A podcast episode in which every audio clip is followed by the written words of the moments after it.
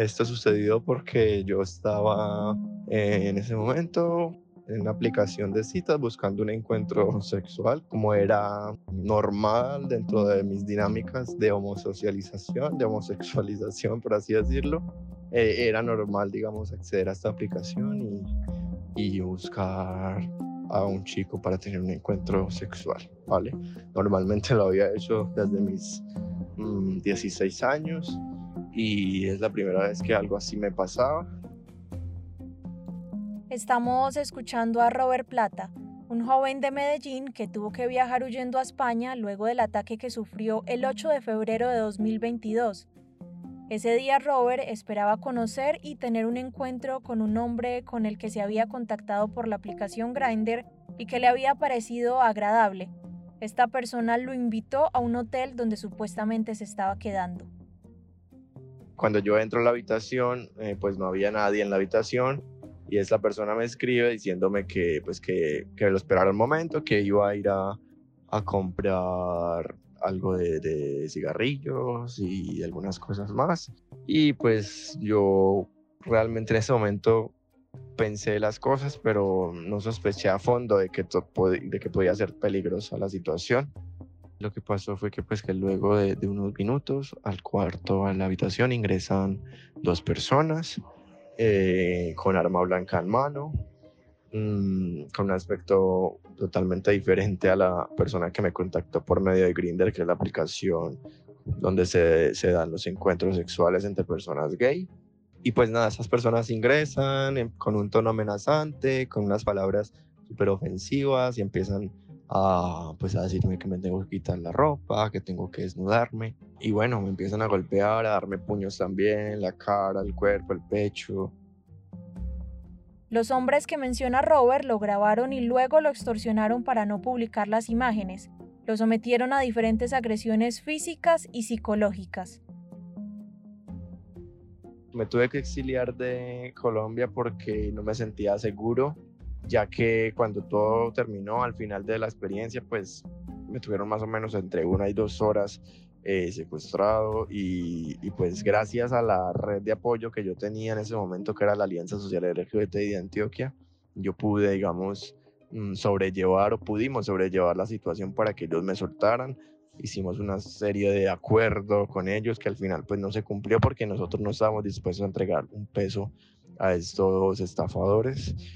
Eh, la situación es que pues al final me soltaron y, y, me soltaron con una serie de amenazas que a mí realmente me dejaron marcado porque estas personas eh, aparentemente hacían parte de una banda en ese sector del centro de Medellín y me tenían de cierta forma identificado porque yo en mi trabajo como activista, como, como líder de, del centro de Medellín, trabajando todo el tiempo con población LGBT, pues era, digamos, visible en la zona y yo sentía miedo de que pudieran agredirme.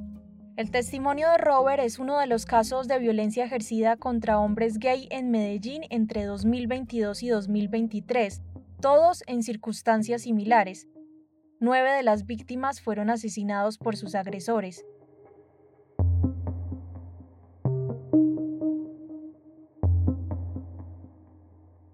Hoy, en el quinto episodio de Fauna Local hablaremos de estos homicidios, de las claridades que ya existen en algunos de los casos, de los patrones y de lo que falta por esclarecer.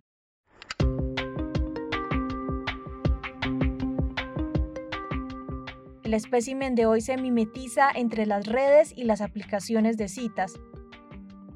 Actúa solo o en manada, se alimenta del odio o se vale del prejuicio y la discriminación para elegir a sus víctimas.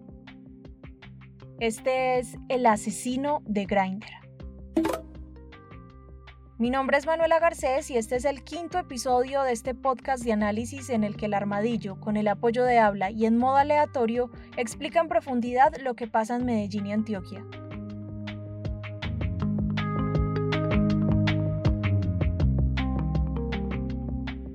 En atención a los casos de homicidios de población LGTBI que se han presentado este año, seis casos, hemos realizado un consejo de seguridad en el que hemos tomado una serie de decisiones.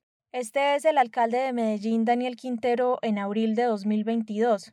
Se crea un equipo especial para el esclarecimiento y trabajo para la protección de la población LGTBI.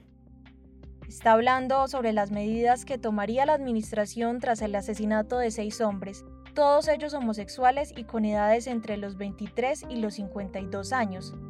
En su momento, esto motivó reacciones de la Fiscalía, la Policía y la Gerencia de Diversidades de Medellín porque estos seis crímenes ocurrieron en solo cuatro meses y en circunstancias similares. Las víctimas presentaban golpes, signos de tortura, asfixia y algunos tenían las manos y los pies atados. Uno de los casos fue el de Juan David López Alzate, un hombre de 31 años que fue asesinado el 28 de enero de 2022 en su casa del barrio San Javier en Medellín. Así nos contó Belén Alzate, su madre, lo que ocurrió ese día. Mi hijo vivía en el tercer piso de la casa y en el día vinieron algunas personas, no sé, alguien lo visitó y se le robó las llaves de la casa. En la noche vinieron, como de las 10 a las 12 de la noche vinieron a, robarle y abrieron la puerta y lo cogieron como de sorpresa y lo mataron, eh, lo, cogieron, eh, lo primero que hicieron fue como que le pusieron un trapo en la boca para que no nosotros no sintiéramos nada, ni gritos, ni nada acá. Y luego lo amarraron de pies y manos. Y él usaba unas correas de, lona para, para cogerse los pantalones. Y con esa correa lo, también lo ahorcaron. Según lo registró Caribe Afirmativo, una organización que documenta las vulneraciones que viven las personas LGTBIQ en Colombia, la mayoría de los asesinatos ocurrió en hoteles y residencias principalmente del centro de la ciudad. Los testigos de los casos dicen que vieron a las víctimas entrar voluntariamente a estos sitios, sin amenazas o presiones por parte de los victimarios. Esto, según las investigaciones, debido a que los encuentros fueron consensuados a través de Grindr, una de las principales aplicaciones de citas para hombres homosexuales y bisexuales.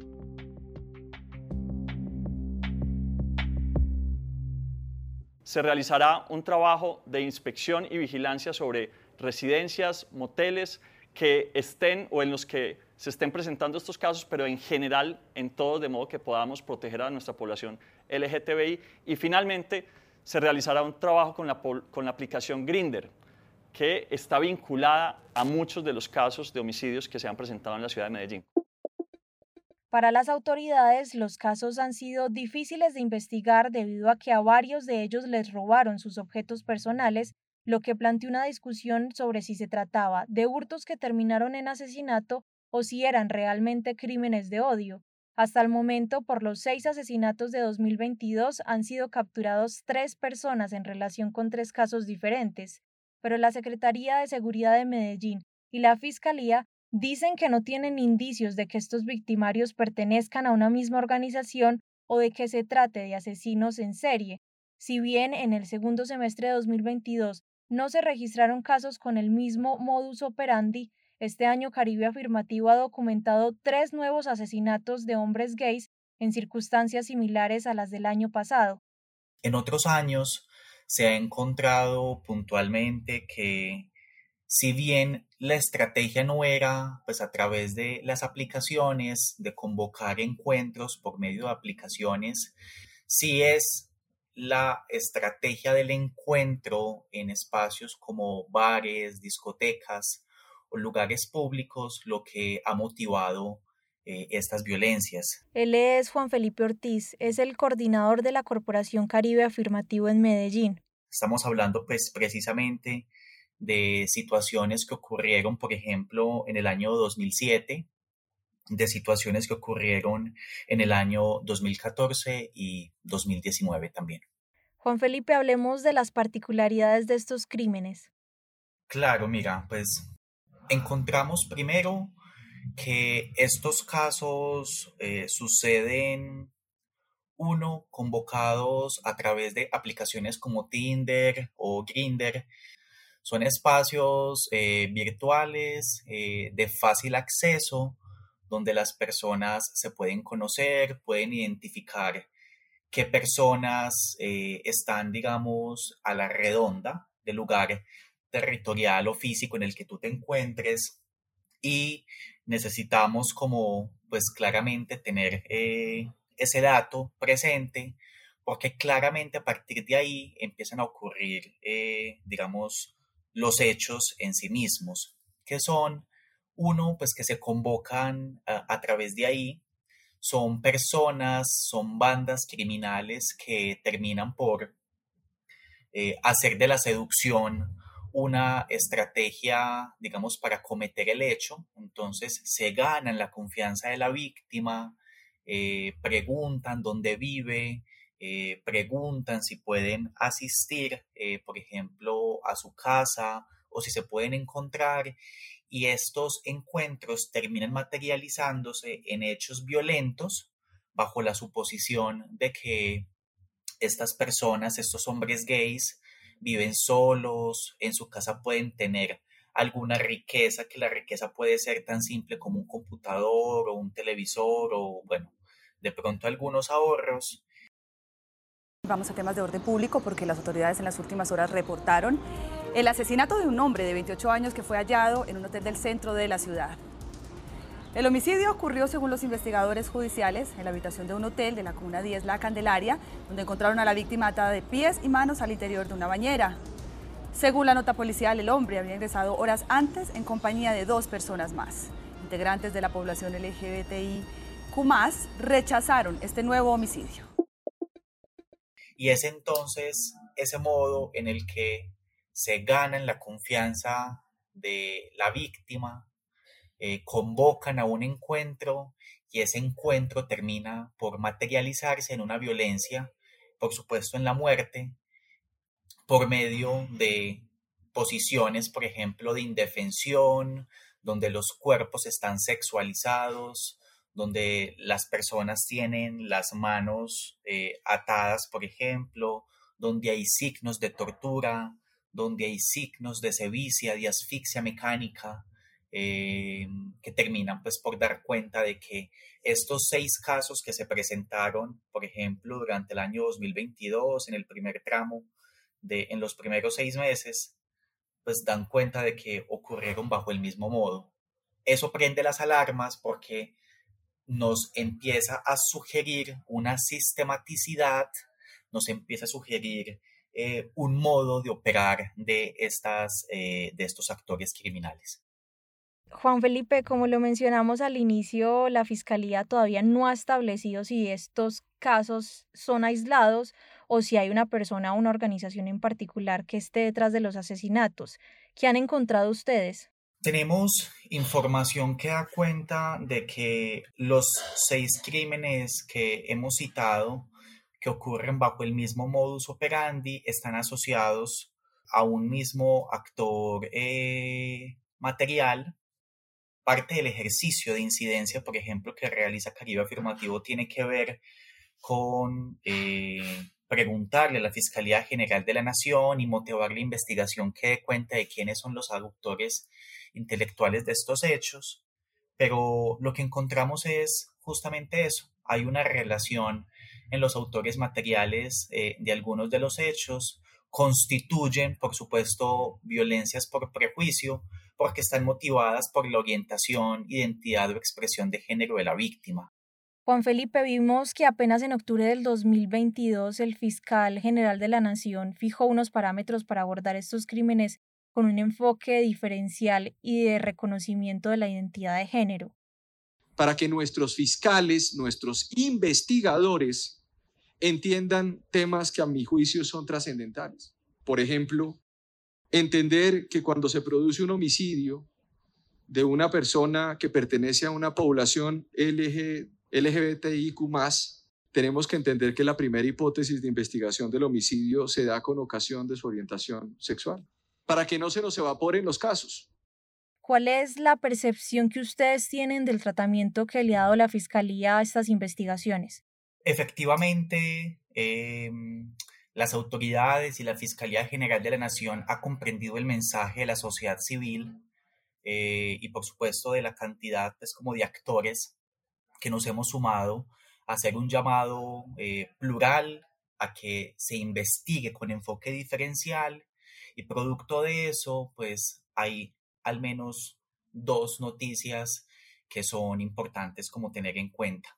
La primera es que el año pasado, a finales del año, la Fiscalía se comprometió a implementar una cartilla que es un protocolo para la atención y judicialización de violencias a personas LGBT en el territorio colombiano y eh, esa cartilla pues un poco empieza a dar cuenta de qué es el prejuicio, ¿sí? qué investigar cuando se trata, por ejemplo, de una violencia eh, a un hombre gay o a una mujer lesbiana o a una persona con experiencia de vida trans, trans qué signos tener eh, en cuenta, bueno, como hay ahí como unas unas ideas muy claras para la investigación y la judicialización. La Fiscalía tiene ya este, este instrumento en su poder y producto de ello, eh, específicamente para la ciudad de Medellín, hay una dupla, es una dupla y una fiscal asignada para la investigación eh, de estas violencias a la que instamos cada vez que ocurren a que le dé celeridad a las investigaciones, a que implemente el protocolo y a que le comunique a la ciudad y a la ciudadanía LGBT, pues, qué está pasando, no solamente con los hechos, sino cuál es la respuesta finalmente que las autoridades encargadas pues, dan al respecto. Vamos a una pausa y ya regresamos. Fauna Local analiza y da contexto sobre la actualidad de Medellín y Antioquia. En las redes del armadillo nos pueden proponer otros especímenes para seguir escarbando. Si quieres apoyar el periodismo independiente, aquí hay algunas formas para hacerlo. Suscríbete al canal de Fauna Local, déjanos tu calificación, comparte para que más gente nos escuche y busca el armadillo en Baki donde puedes hacer el aporte que quieras. Del crimen, eh, pues se sabe que fue, pues como decían los medios, atado, pues me tocó, digamos, presenciar, ser testigo de el levantamiento. Volvemos de la pausa con la voz de Rafael Padilla, amigo de Esteban Gómez Patiño, un diseñador gráfico de 33 años que fue asesinado en su apartamento en el barrio Belén Rosales el pasado 3 de abril. Eh, las causas pues, de su muerte todavía, digamos, no las tenemos claras hasta que la fiscalía nos dé, pues, como el resultado, eh, cómo fueron, pues, los hechos realmente.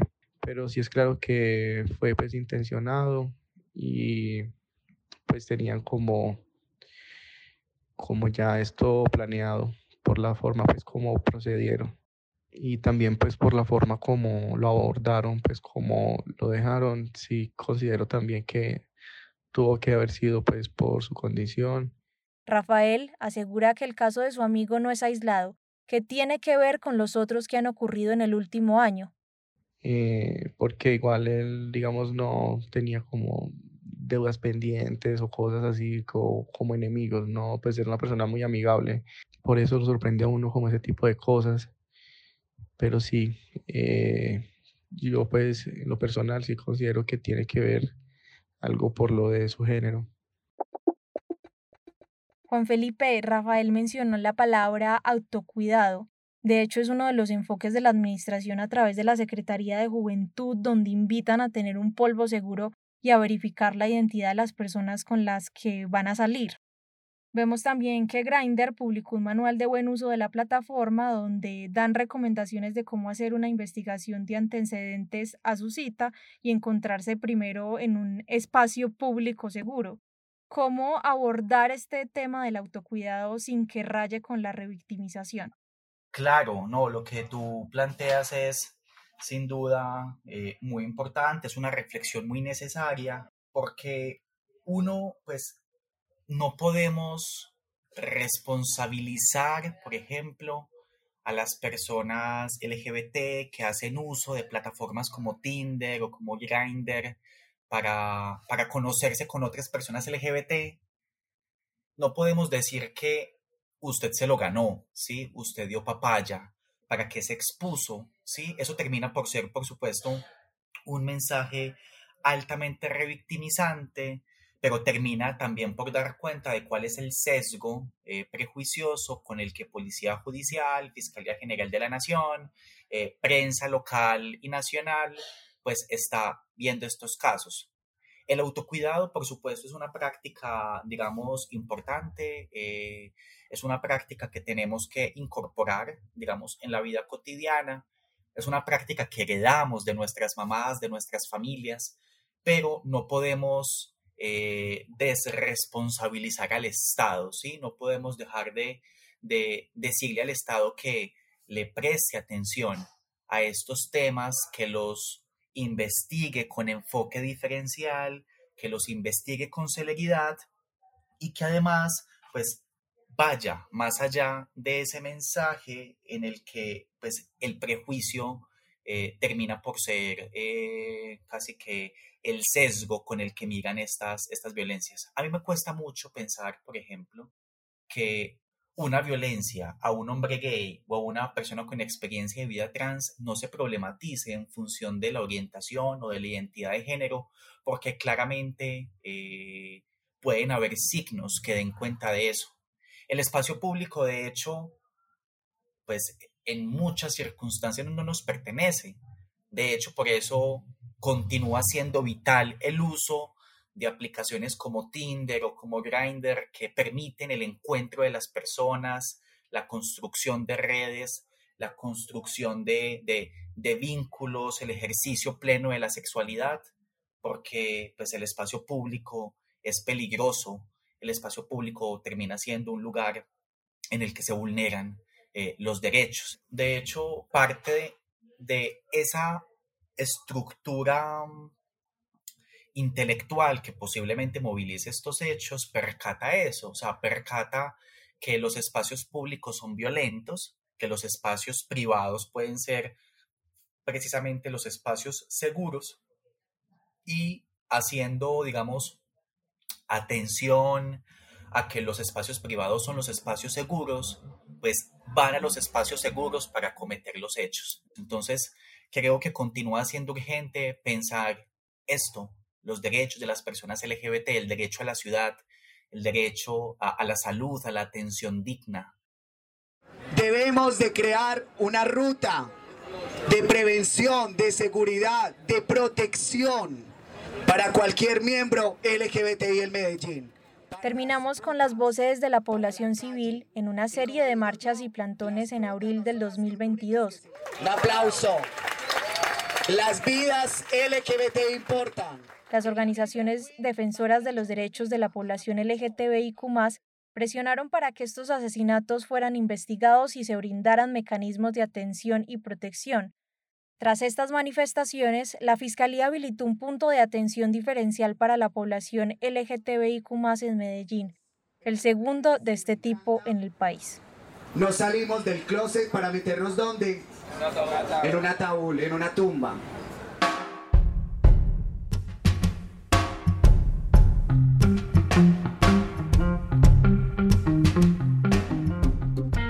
Este fue el quinto episodio de Fauna Local, un podcast del Armadillo junto a Habla y en modo aleatorio que cuenta con el apoyo de la Universidad de AFID. ¿Cómo es el lema de hoy? Entendemos que este ataque sistemático, las víctimas han sido engañadas, seducidas bajo unas aplicaciones, sea Grindr, Tinder, lo que fuese.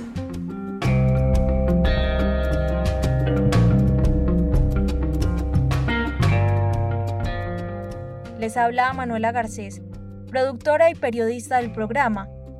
En la reportería me acompañó la periodista Vanessa Restrepo. La edición y diseño sonoro estuvo a cargo de Alejandro González Ochoa. Nos tomamos la valentía de enfrentar la situación, de convocar este plantón, independientemente que llegaran 10, 20, 100, 4 personas. Se trata de hacer más que decir. Y es por eso que un polvo no nos puede costar la vida. Gracias por acompañarnos a conocer más sobre los especímenes de Medellín y Antioquia.